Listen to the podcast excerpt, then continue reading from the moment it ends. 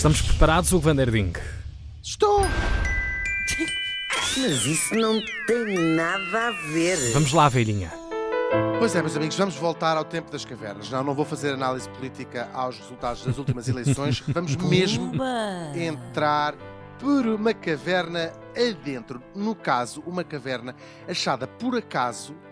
no caso, uma caverna achada por acaso na Indonésia, numa ilha lá deles. Eles têm Ai, tão 30 longe. mil ilhas, muito longe, do outro lado do mundo. Quer dizer, se nos estiverem a ouvir em Java, em Jakarta, não é do outro lado do mundo, é mesmo aí à vossa porta. E foi encontrada por um tipo, é um espelio- espeleólogo, que estava lá a fazer umas coisas e viu um buraco numa parede. E ao contrário da maior parte de nós, quando vê um buraco numa parede, diz: Olha que giro, um buraco numa parede. este homem enfiou-se lá para dentro. Há gente realmente muito curiosa. Ah, E o muito. que ele encontrou é nothing short of extraordinário, nada curto de extraordinário. Uh, desenhados na rocha lá dentro estavam as figuras de, a saber, figura 1, dois porcos, quatro búfalos pequenos e oito figuras humanas com lanças e cordas na mão.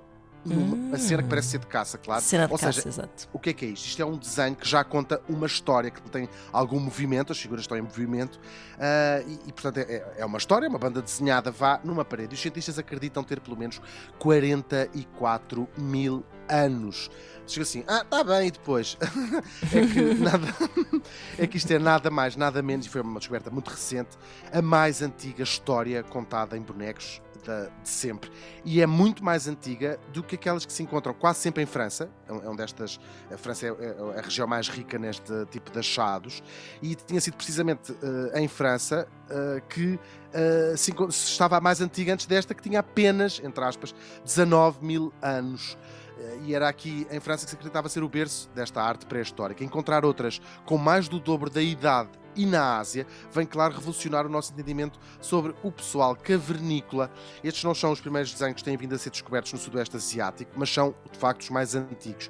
Isto empurra para trás no tempo o nascimento da cultura, mas também eh, é da viagem humana pelo mundo, ou seja, como é que nós nos espalhamos pelo mundo. Estes desenhos já são bastante ah, complexos e terão sido desenhados por humanoides antes dos eh, sapiens terem sequer chegado à Europa. Mas há coisas mais extraordinárias na caverna. Estes desenhos, para além de contarem já uma história, contêm também elementos abstratos a atirar assim para a arte conceptual. Uma das figuras humanas tem uma cauda e outra tem uma espécie de bico. Isto já não é, portanto, apenas um retrato da vida diária, mas é verdadeiramente arte, provavelmente Se calhar simbólica. era tipo caricatura, não é? Aqueles caricaturistas que metem sempre os Olha, narizes aquele muito grandes. Aquele narigudo. Olha para aquilo.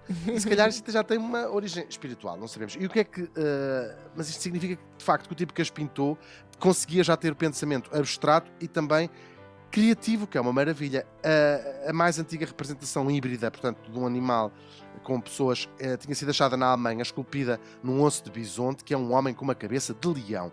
E estas figuras híbridas também fazem refletir sobre a própria visão da natureza eh, daquelas eh, pessoas das cavernas. Ou seja, parece não haver uma separação entre as pessoas e animais. Será que os nossos antepassados já se viam também como uma espécie de. Olha, a gente também, no fundo, somos todos animais.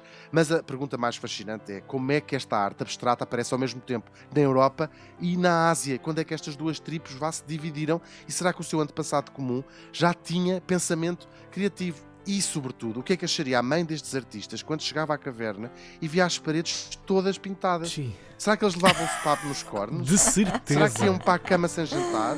Ou ficariam elas já maravilhadas com estas comoventes e primordiais formas de arte humana? Talvez nunca o saberemos, porque, como disse Jerry Seinfeld, é uma coincidência extraordinária que a quantidade de coisas que acontece num dia caiba precisamente no tamanho de um jornal.